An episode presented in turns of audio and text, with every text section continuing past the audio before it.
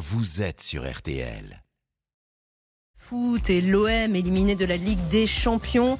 Y a-t-il selon vous une malédiction des clubs français? On vous posait la question euh, sur le site rtl.fr. Vous êtes 66% à répondre non, il n'y a pas de malédiction. On verra ce que vous en pensez dans un instant au standard avec Nicolas. On sera avec Nicolas et Frédéric euh, notamment pour l'instant. C'est l'heure d'un point sur l'actualité avec vous Tom Lefebvre. Bonjour Tom. Bonjour Agnès, bonjour à tous. Les recherches ont repris en Loire-Atlantique au lendemain du crash de l'avion de tourisme que pilotait le journaliste politique Gérard Leclerc trois personnes à bord. L'appareil avait décollé hier matin de Lourdin dans la Vienne à destination de La Baule où le journaliste devait assister euh, demain au concert de son demi-frère Julien Clerc. Plus de 200 pompiers toujours mobilisés sur le terrain dans les Pyrénées-Orientales pour surveiller l'incendie qui a parcouru 500 hectares de Pinède lundi soir, détruit un camping et endommagé une trentaine de maisons. Les milliers de vacanciers évacués ont été relogés ou sont rentrés chez eux. Une enquête est ouverte pour incendie volontaire aggravé. Des fouilles historiques à partir d'aujourd'hui en Corrèze. Une cinquantaine de corps de soldats de la Wehrmacht sont recherchés. Des hommes fusillés par des maquisards en juin 44. L'opération fait suite aux révélations d'Edmond Réveil il y a quatre ans. Cet ancien résistant avait avoué qu'il avait participé au massacre de prisonniers allemands. La France est tenue de restituer les corps. La météo, Caroline Chimot, on le disait, toujours de forte chaleur. Et oui, et toujours ces cinq départements en vigilance canicule. On les rappelle, l'Ain, l'Isère, le Rhône, la Savoie et la Haute-Savoie. Là, les températures y seront sensiblement les mêmes qu'hier, autour de 36 à l'ombre. Les orages s'activent dès cet après-midi entre Limoges et Metz. La grêle pourrait s'inviter entre Chaumont et Chalon-sur-Saône, avec des rafales de vent qui pourraient aller jusqu'à 70 km/h par endroit. Soyez vigilants. Des orages avec risque de grêle sont aussi à prévoir en début de soirée dans les Hautes-Pyrénées. Ailleurs, c'est plutôt calme et ensoleillé. Et pour demain, Caroline? Et demain, on attend entre 20 et 25 degrés au nord, 30 et 35 au sud, avec toujours ces pointes à 36-37 sur le Lyonnais, la région toulousaine, la Provence, et on retrouvera nos orages sur le nord-est. Merci beaucoup, Caroline Chimo. Merci, Caroline, effectivement. Merci à vous, Tom, et à tout à l'heure, 14h, pour un nouveau point euh, sur l'actualité. Tout de suite, la parole. Eh bien, c'est vous qui l'avez au 32-10. Les auditeurs ont la parole avec Agnès Bonfillon. L'OM battu, terrible désillusion pour les Phocéens hier. Euh, triste nouvelle pour le foot français, euh, éliminé hein, de la Ligue des Champions par le Panathinaikos en troisième tour préliminaire. Et nous sommes avec Nicolas qui avait la chance d'être au Vélodrome. Bonjour Nicolas. Bonjour, merci de me prendre à l'antenne. Ah bah merci à vous. J'imagine que l'ambiance devait être euh, bouillante. Alors l'ambiance au stade hier soir effectivement était fantastique. Le stade était plein et le public a poussé derrière son équipe euh, pendant 120 minutes. Et surtout que le public y a cru. Hein. Le public y a vraiment cru. On a fait, on a très très bien joué pendant une, une mi-temps, voire 70 minutes. On a eu un petit relâchement sur la fin et puis bon des faits de jeu qui n'ont pas été favorables. Et pourtant, enfin, c'est vrai que vous le disiez, la première mi-temps, euh, on, a été euh, la meilleure hier, hier soir, objectivement. Enfin, on a été. Je pense qu'on est, ouais, on, était clairement la meilleure a été la meilleure équipe. on a été clairement la meilleure équipe sur le terrain. On a développé du jeu, on a marqué des beaux buts. On n'a malheureusement pas tué le match, comme on dit. On a eu, on s'est procuré de nombreuses occasions et on n'a pas mis le, le, troisième but qui aurait fait euh, toute la différence. Et sur la fin, on a reculé un petit peu. on n'avait pas un banc suffisamment fourni aussi parce que le recrutement n'est pas terminé. Ouais. Et euh, on a beaucoup de joueurs qui viennent d'arriver, donc l'équipe n'est pas encore rodée. Mais on, a, on, a, vraiment emballé ce match, on a livré une très belle prestation, le public était ravi. Et ce qui était bien, c'est qu'à la fin, le public n'a pas du tout sifflé son équipe. Tout le monde était très déçu, mais il n'y a eu aucun sifflet et tout le monde a encouragé son équipe. Et qu'est-ce qui se disait justement dans, dans les tribunes euh, Vous avez senti euh, l'immense déception autour de vous, bien sûr? Alors il y avait beaucoup de déception et le public marseillais a beaucoup de francs-parler. J'ai cru comprendre que le public en voulait un petit peu à l'arbitre. Ouais. Il va y avoir plusieurs polémiques, j'imagine, mais euh, le public était euh, contestait euh, fortement les décisions arbitrales. La seule chose, c'est que dans le stade, on ne voit pas ce qui se passe exactement. Donc le public a souvent eu du mal à comprendre ce qui se passait. Quand il demandait la VAR, l'aide de la VAR, etc. On n'a pas du tout les images de la VAR, donc le public savait pas ce qui se passait. Et prendre un penalty sur une décision assez litigieuse à la toute dernière minute alors qu'on était qualifié et qu'on attendait le coup de sifflet final, c'est un peu dur pour le public. Et quand on... il y a eu d'autres faits de jeu qui ont été assez, euh, discutés. Hmm. Et quand on, se demande s'il y a une malédiction des clubs français, qu'en dites-vous, euh, Nicolas? Alors personnellement, moi, j'y crois pas du tout, parce que euh, en fait, c'est du cas par cas. Pendant de nombreuses années, effectivement, le, le représentant euh, en, français qui allait en, tour préliminaire euh, était tombait souvent contre des grosses écuries européennes, des équipes comme Liverpool, comme le Napoli, comme le PSV Eindhoven, et c'était pas illégitime de se faire éliminer par une grosse écurie. Et après, il y a des effectivement Monaco et Marseille là sont fait éliminer deux ans de suite assez bêtement contre des, contre des équipes qui étaient, on va dire, à notre portée. Oui, qui sont censées euh, être vraiment à notre portée. qui sont largement à notre portée. Mais euh, après, je pense qu'il n'y a, a, pas de malédiction, il y a des explications. À chaque fois, les équipes de Monaco ou de Marseille avaient été fortement chamboulées à l'intersaison, avec des recrutements tardifs. De Marseille avait 6 ou 7 joueurs, 6 ou 7 nouveaux joueurs. Euh, le, le fond de jeu n'est pas encore complètement en place. Et effectivement, il y a peut-être, euh, pour Monaco l'année dernière certainement, pour Marseille aussi peut-être cette année, peut-être un peu de suffisance et un match aller euh, un peu raté où, euh, où, on aurait pu faire des différences dès le match aller ou au moins pas perdre un zéro. Pas de malédiction, des explications, c'est bien, dit. C'est bien dit. on va, on, merci beaucoup Nicolas pour votre appel. Nous sommes avec Frédéric. Bonjour Frédéric. Oui, bonjour. Alors, malédiction, non, nous disait Nicolas. Des explications, oui. Vous en pensez quoi? Je rejoins le, je rejoins l'expertise de, de, Nicolas parce qu'effectivement euh, hier soir on a assisté à une très belle première mi-temps. Il y a des, des joueurs effectivement qui ont, euh, qui étaient essentiels sur le terrain. Euh, sans trop rentrer dans les détails, il y en avait un, Jonathan Klaus qui était en défense, qui était partout. Euh, le but, les buts de Mabeyang étaient superbes. Après effectivement dans les faits de match, il y a un but qui est refusé pour Marseille de Vitina, mais on n'analyse pas complètement ce qui s'est passé avant, puisque le Marseillais se fait pousser légèrement par, par Magnusson, par un joueur euh, de, l'équipe grecque. Euh, et puis c'est surtout la décision arbitrale qui arrive au-delà des, arrêts de jeu. Bon, j'ai trouvé que c'était un peu moyen. Alors de là à dire que c'est une malédiction, non, parce qu'il faudrait remonter après 1990 et la main de Vata la main du diable, comme on l'appelait face à l'Olympique de Marseille contre le, Benfica de Lisbonne. Euh, mais je pense que euh, il y, avait une vraie ferveur dans, le stade hier soir. Moi, j'étais derrière mon écran, mais je me disais effectivement, c'est des belles soirées d'été euh, au Vélodrome, et c'est dommage que ça se termine comme ça. et, et qui est malheureusement un joueur à Marseille aujourd'hui qui est peut-être pas, enfin qui baisse peut-être un peu la tête. En l'occurrence, Matteo Gendouzi qui qui a provoqué malheureusement cette main et qui a également raté son, son tir au but dans la, dans la séance de, de tir au but euh, qui a été fatale. Mmh. Bon, on rappelle, l'OM est quand même la seule à, avoir décroché le titre en 1993. Bon, ce ne sera pas cette année qu'on doublera euh, l'exploit, mais euh, vous avez l'impression qu'on aura quand même un jour la chance de pouvoir prétendre à nouveau à ce titre? Écoutez, je pense que si, euh, de toute façon, que ce soit Marseille, euh, qui est mon club de cœur, ou que ce soit, euh, que ce soit Paris, que ce soit mm. Lyon, on aura toujours une de ces trois grosses écuries françaises qui aura la possibilité de jouer la, la C1, la, Ligue des Champions. la Marseille, bon, non plus que le championnat, la Coupe de France et le et l'UEFA Champions League, mais, mais rien rien n'est perdu. c'est justement c'est un petit peu euh, le, plaisir du, foot, c'est qu'on que euh, on, a toujours une année pour se refaire et comme disait le précédent auditeur, euh, l'effectif, enfin le, mercato n'est pas terminé, donc c'est une équipe qui est en construction. et il y a le championnat aussi qui reprend puisqu'ils vont à Reims là en fin de semaine, donc il faut se ressaisir tout de suite.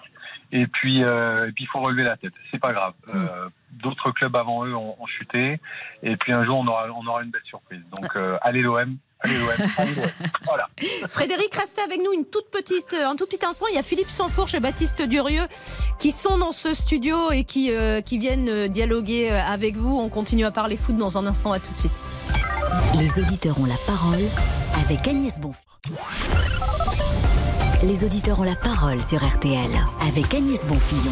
Et on continue à parler de l'élimination de l'OM en Ligue des Champions euh, hier soir. Nous sommes avec Philippe Sansfourche et Baptiste Durieux. Merci messieurs d'être avec moi pour euh, dialoguer avec euh, les auditeurs. Nous sommes toujours avec Frédéric. Frédéric, vous, ce que vous disiez, hein, c'est qu'on a un an pour se refaire. Tant pis, c'est le jeu, c'est le foot, c'est comme ça. On y croit. Oui. Oui, oui, il faut, euh, il faut rester positif. On n'est que au début de, de, de l'ensemble des, des, saisons, euh, euh que ce soit nationales, euh, et européenne. Donc les mauvaises langues diront oui encore une fois, encore une fois, mais oui, mais au bout d'un moment, ça, ça, va finir par payer. J'en suis persuadé. C'est sûr, on est loin de, on est loin de l'OM de, Raymond Gottal et tout ça, mais mais mais il y a une âme, il y a du cœur et et je pense que c'est vraiment ces, clubs qui ont, qui ont du, cœur et une vraie identité qui peuvent, qui peuvent s'en sortir. Alors Philippe Sanfourche fait une drôle de tête, je vais lui donner la parole. Oui, euh, bonjour Frédéric. Bonjour. Euh, non, non, mais je trouve ça formidable que, que l'enthousiasme prédomine, surtout au lendemain d'un gadin comme celui-là. Et, euh, et, un club, quel qu'il soit, a toujours besoin d'avoir un socle fort et de supporters qui sont capables de, de, de, se redynamiser. On aimerait d'ailleurs que les, les, dirigeants et les joueurs soient exactement dans, dans le même état d'esprit là où j'apporterai un, peu, un petit bémol, c'est mhm. que l'an passé, par exemple, l'Olympique de Marseille, certes, a été éliminé en Ligue des Champions, mais en phase de poule, c'est-à-dire avec euh, déjà toute une première partie de saison qui était animée par un, projet sportif euh, intéressant. Euh, alors, certes, avec des limites sportives, parce que la Ligue des Champions, c'est très fort, et on le voit, les clubs français, déjà le Paris Saint-Germain, une fois passé ces phases de poule, a, a, beaucoup de difficultés, et les autres clubs français ne passent pas ces phases de poule, ou très rarement. mais au moins, l'OM avait été en Ligue des Champions. Et que ce soit sur le plan financier ou sur le plan du projet sportif, ça avait un sens. Là, on dit je vous entendais Agnès dire l'OM euh, est déjà éliminé de la Ligue des Champions. Ils sont même pas entrés en Ligue des Champions. Non, mais on est au tour préliminaire. Ah oui, mais c'est une différence notoire. On parlait de chiffres tout à l'heure. Euh, si on accumule tout, c'est entre 30 et 40 millions d'euros que l'OM a perdu. Or, euh, Monsieur Longoria, le président de l'OM, construit son équipe, son modèle économique. Il est basé sur la participation de. Ils n'ont pas eu leur ticket pour décrocher euh, le droit de, jouer la Ligue des Champions. Et donc ça change tout. Ça veut dire que le club aujourd'hui est en difficulté financière. Ça veut dire qu'il y a des joueurs qui vont devoir partir. Et ça veut dire aussi que l'OM est sanctionné d'une politique globale euh, qui est menée maintenant depuis quelques saisons par, par M. Longoria, qui est de tout changer à chaque saison. Et quand vous avez des matchs aussi importants qui interviennent aussi tôt dans la saison, eh bien le fait d'avoir changé l'entraîneur et 50 à 60% de l'effectif font que vous pouvez avoir toute la qualité du monde. De toute façon, l'équipe n'est pas en place et donc malheureusement, eh bien on l'a vu euh, sur ces deux matchs, même s'il y a eu des très bonnes choses, c'était pas suffisant pour passer contre le deuxième du championnat grec. Oui, c'est ce que oui, Frédéric, allez-y. Si je peux me permettre, je, je, je rejoins, je rebord vos propos. Euh, je pense que ce qui manque aujourd'hui à Marseille, effectivement, alors d'une part, c'est la, gestion un petit peu incompréhensible de M. Longoria, mais ce qui manque à Marseille, comme dans tout grand club qui veut faire, euh, qui veut faire cette ligue, c'est un leader. Et aujourd'hui, malheureusement, Marseille n'a pas de leader. Enfin, ça fait un moment que Marseille n'a pas de, de, de mentor pour, euh, pour aller chercher. Euh, mais c'est voulu par M. Longoria, ça. C'est, oui, ça se construit sur la longueur, une équipe. Or, euh, chaque saison, tout le monde s'en va, et c'est un modèle économique qui est tout à fait assumé. Hum. Euh, ceci dit, je pense qu'on va peut-être dans quelques temps remettre les pendules à l'heure au niveau du championnat avec avec un club dont le stade est dans le 16e arrondissement, si je me trompe pas, et peut-être que là aussi, vu qu'il n'y a plus vraiment de leader, puisqu'on est sur des sur des, des petites guéguerres ridicules, on aura possiblement des surprises dans le championnat. Je, dis ça comme ça, je, je lance un pavé dans la mare. Euh, on, verra bien. Merci beaucoup Frédéric. En tout cas, on, on accueille Franck au 3210. Bonjour Franck. Bonjour. Voilà, donc nous discutons, nous débattons euh, de, de, de, cette désillusion euh, pour l'OM. Je ne parle plus d'élimination parce que je vais me faire engueuler par euh, Philippe Sansfourche. Mais vous en pensez quoi de, cette. Bon, voilà, j'ai écouté les commentaires de Nicolas, Frédéric, donc je ne vais pas revenir là-dessus.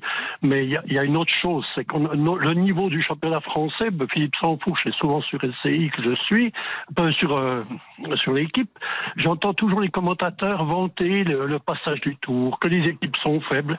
Mais euh, malheureusement, le niveau du championnat de France, c'est le niveau d'une septième équipe. Ça, le niveau de la Suisse, peut-être de la Belgique mais on n'a plus rien à voir avec l'Angleterre, l'Allemagne, euh, même l'Italie qui est remontée. On est déclassé, vous voulez dire qu'on est, vraiment loin derrière? On, ah oui. on, est, on, est inférieur à eux, on est, on est de la deuxième division par rapport aux autres, aux autres nations. Puis on s'en rend pas compte, puis ça fait des années sur années. Euh, nice n'a pas changé tout son effectif l'année passée, ils se sont fait éliminer par balle. Mais à quoi c'est dû, Franck? Je pense que bon, déjà les meilleurs joueurs partent toujours à l'étranger, puis peut-être euh, il n'y a pas de finances, puis souvent il manque de motivation. Dans... On a des sportifs qui se croient trop vite arrivés. On a d'autres sports qui donnent des exemples contraires. On a le rugby, on a le handball, on a le volet, où il y a des leaders, où il y a des gens qui sont motivés. Je crois que les salaires des footeux en France me sont trop élevés par rapport à ce qu'ils font. Bah, enfin, ils sont euh, aussi élevés à l'étranger, me semble-t-il, non? Oui, non, ceux qui jouent bien, parce qu'ils ont des encore plus gros salaires, mais même leur salaire, souvent c'est des fautes professionnelles. Moi j'estime que la semaine passée, comme ils ont joué, euh, Marseille c'est une honte. Bon, peut-être que le club a, a pas fait ce qu'il fallait.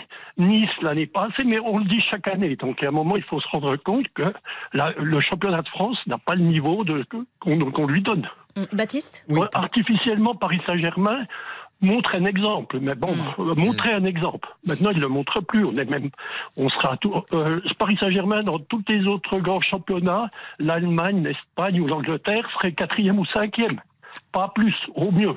Euh, Franck Baptiste Durieux, voulez-vous répondre? Oui, non, pour étayer un petit peu les, propos de Franck, c'est vrai ce, déclassement, il est factuel.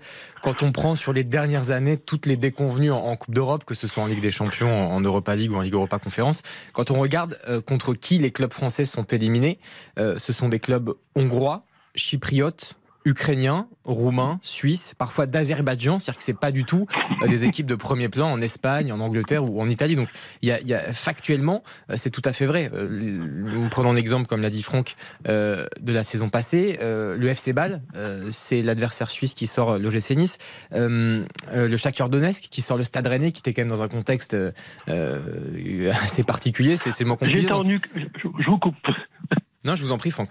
J'étais en Ukraine, donc moi je vais beaucoup en Ukraine. Chaque Donetsk n'était plus une équipe. Euh, Bâle, euh, l'année passée, était dans le ventre mou du championnat. Ils ont même failli se faire reléguer en fin de saison. Donc, quand on veut donner cette image de la France qui va gagner, c'est pas vrai. Il faut arrêter. Il faut se rendre compte. Soit les clubs font une autre politique. Donc, puis les joueurs aussi. Je pense que les joueurs sont fautifs. Moi, quand je travaille, si je fais mal mon travail, mon, mon employeur va soit me licencier ou mais voilà, il y a quand même des fautes professionnelles. Les gens sont dans un confort qui leur permet de bien de vivre. Ils ont autre chose que le foot. Mais vous êtes en train de dire qu'en fait, le fonctionnement d'un club en France et d'un club à l'étranger, vous parliez de l'Angleterre tout à l'heure, n'est pas le même? Bon, on ne va pas comparer avec l'Angleterre où le financement, l'image, la vente de l'image et la publicité qu'ils ont par les par les, euh, les sponsors et les droits TV, c'est différent. Là, on, est, on rentre dans un autre monde. Mais je pense qu'en France, dans les clubs, les, footballeurs sont professionnels. Moi, j'ai été sportif dans un autre sport, mais ils disent professionnels. Mais dans leur activité, dans leur attitude, on a l'exemple au Paris Saint-Germain où je vois pas du tout un club professionnel. Désolé, c'est juste un amalgame de champions qui touchent leur salaire puis qu'on n'ont rien à foutre. Ils n'ont même pas motivé pour leur maillot. Il faut, il faut pas croire qu'il euh, y a des entraînements très sérieux partout en Europe et que chez nous, c'est euh, c'est la samba et la fête à la saucisse. Non, mais ah non, j'ai pas dit, j'ai pas dit qu'ils s'entraînaient pas. Non, mais c'est une culture. Il y a une vraie culture de, de la Coupe d'Europe, notamment à l'étranger. Ce que nous, on a un petit peu moins. Voilà. Euh, il y a un vrai déficit à, à ce niveau-là parce que les seules épopées qu'on a connues dernièrement, c'est notamment Marseille en 2018 avec l'Europa League. c'est le Paris Saint-Germain qui est arrivé en, finale en 2020, mhm. puis en demi-finale aussi. mais et, l'Olympique Lyonnais aussi qui euh, euh, avait été en, demi-finale en 2021, en 2020. L'AS Monaco effectivement en 2017 quand ils font une saison formidable, mais euh, c'est trop peu en fait par rapport aux, effectivement aux effectifs, par rapport aux moyens, par rapport aux joueurs, à la qualité aussi des équipes. Je pense qu'il y a une vraie question mentale et une question de culture de la Coupe d'Europe avec des équipes qui ont tout simplement et très bêtement beaucoup plus envie sur certaines confrontations de, de passer ce tour par rapport à une équipe française. Euh, Franck, je vais vous donner le numéro de, Baptiste et de Philippe pour que vous puissiez continuer la conversation avec eux. Nous, allons parler d'un tout autre sujet dans un instant euh, sur le fait de, de savoir s'ennuyer, de savoir un petit peu ne rien faire euh, dans la vie. C'est pas si facile que ça à notre époque. En plus, c'est mal vu. Alors, on va, on va voir. On avait une invitée tout à l'heure sur le sujet. Vraiment, c'était très très intéressant. À tout de suite sur RTL. Les auditeurs ont la parole avec Agnès Bonfils. Les auditeurs ont la parole sur RTL avec Agnès Bonfillon. Il est 13h24 sur RTL. Savoir ne rien faire, c'est devenu euh, un luxe. On en parlait tout à l'heure avec la psychothérapeute Virginie Batt. Elle était notre invitée dans RTL Midi. Arrivez-vous à déconnecter complètement? Est-ce que vous ne culpabilisez pas lorsque vous ne faites rien? Nous sommes avec Véronique. Bonjour Véronique. Bonjour Agnès. Vous êtes sophrologue Oui. Ah ben vous allez sophrologue et coach. Ah ben c'est super parce que vous allez pouvoir nous en parler de, de la, du fait de, lâcher prise avec notre époque ultra connectée et, surtout rapide, rapide. Est-ce que pour vous s'ennuyer, euh, Véronique, c'est euh, alors s'ennuyer d'abord, euh, s'ennuyer, ça, a toujours ce côté péjoratif, hein, pardon. Ne rien faire, est-ce que c'est une bonne chose? Alors moi, je vais vous dire que s'ennuyer, c'est une activité, et c'est une activité qui est très bénéfique pour vous. Moi, mes enfants, quand ils étaient petits, c'est souvent c'est oh maman, je m'ennuie, je sais pas quoi faire. Et je disais mais c'est une activité. Vas-y, profites-en. Il faut de temps en temps dans la journée que tu t'ennuies. Ça te permet effectivement de te poser. Ça permet à ton corps de se ressourcer. C'est pas simple hein, pour, de faire comprendre ça à des enfants. Non, parce qu'en fait, les parents aujourd'hui se croient obligés. Les gamins, ils ont école le matin, euh, ils rentrent le soir, ils ont toujours des activités. Euh, il faut qu'ils repartent. Euh, il y a des devoirs où il y en a pas. Après, c'est vite, faut manger. Après, c'est vite, c'est le bain. Non, les enfants, ils ont besoin effectivement. Et, et remarquez qu'aujourd'hui, alors je sais pas si vous avez remarqué, mais c'est assez parlant. Vous offrez des cadeaux aux enfants. Alors les parents sont tous là, il faut aller chercher des piles, machin, en Noël et tout. Et vous allez voir que le gamin, qu'est-ce qu'il fait? Il va prendre l'emballage et il va jouer avec l'emballage. Plus souvent qu'avec le cadeau. Ça veut, dire qu'on devance finalement euh, les besoins et les envies des enfants? Mais bien sûr, parce que les parents, euh, regardez, en ce moment, on dit, vous avez le passeport machin, 50 euros, euh, on vous dit partout, on vous envoie les pubs pour le club d'escrime, le club de foot, la danse, le machin, le truc. Mais faut arrêter. Et déjà tout petit, on les stresse. On ne leur laisse pas un moment de repos. C'est pas simple, effectivement, hein, Véronique, euh, d'arrêter. Vous, ah ben non. En tant que sophrologue, c'est intéressant. Qu'est-ce que vous nous conseilleriez euh, pour essayer de dire, OK, je, là, je prends 5 minutes pour moi, 10 minutes pour moi, je ne, bah, je ne fais rien il faut, et alors c'est une, je dirais que c'est un entraînement. En fait, euh, ne rien faire, alors déjà ne rien faire. Déjà c'est pas facile parce que effectivement les gens se découvrent. Ça va, oui, j'ai fait ça, j'ai fait ça, j'ai fait ça. Personne va vous dire oui, je vais bien, j'ai rien fait aujourd'hui. Ah ben non, parce que c'est mm. pas, non, on n'a pas le droit. C'est c'est pas bien. Quelqu'un qui fait rien, c'est très mal C'est un, c'est un bon à rien. C'est non, non, c'est quelqu'un qui qui prend soin de lui déjà. C'est pas mal. Euh, en fait, après vous avez, j'entendais tout à l'heure psychologue qui parlait de la méditation. La méditation, c'est autre chose. C'est installer un état de pensée sans Donc ça, c'est déjà. Alors ça, oh, tout le monde peut essayer. Au départ, c'est effectivement, euh, je vois mes pensées qui défilent dans mon esprit, et puis à un moment donné, euh, je vais essayer de dire stop. Alors, il faut pas se leurrer, ça va être trois secondes, hein. pas plus. Hmm. Parce que effectivement, tout de suite, il va y avoir la pensée de ah tiens, qu'est-ce que je suis en train de faire? Je suis en train d'essayer de méditer, ah ben machin, et puis ah puis tiens, le gamin il a fait ça, bah tiens, il y a un chien qui aboie, bah tiens, voilà. Et alors, et il faut essayer effectivement pour arriver. la méditation, bon, c'est déjà euh, quand on a l'habitude. Moi, j'ai l'habitude. Ça fait des années que je pratique. Oui, ce que vous disiez, c'est un entraînement. Il faut faut le faire très très euh, régulièrement. Même quand je marche, je marche, machin, puis on est, je me dis oh là là, j'ai trop de trucs qui me passent dans la tête. Bon, allez, stop. Et en continuant à marcher, effectivement, je détends complètement mon corps, totalement, et je et j'installe un état de pensée sans penser. Et vous arrivez à débrancher vraiment la machine. Et je débranche.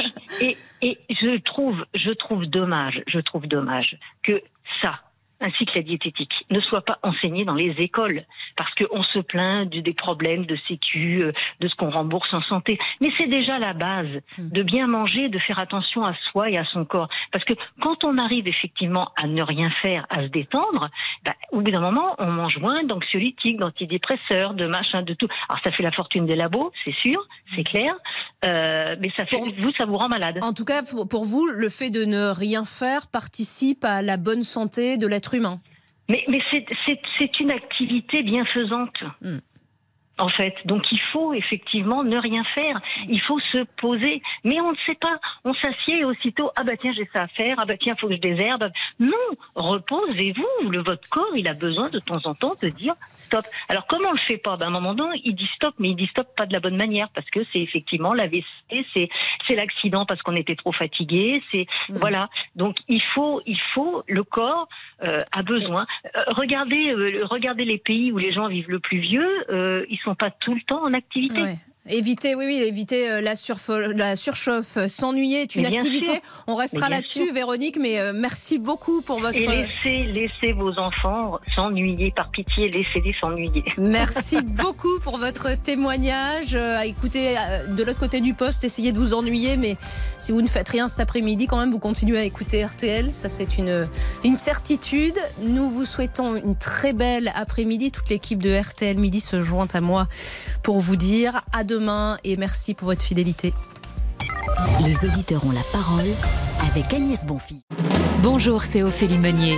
Le journal inattendu sur RTL. Chaque samedi, retrouvons-nous pendant une heure en direct sur RTL à 12h30 pour le journal inattendu. Les informations du jour avec les reportages éclairants de la rédaction et un invité qui nous livre son regard sur l'actualité. Le journal inattendu, c'est tous les samedis en direct à 12h30 sur RTL. Vous avez manqué une émission? Retrouvez-la sur rtl.fr et l'application RTL.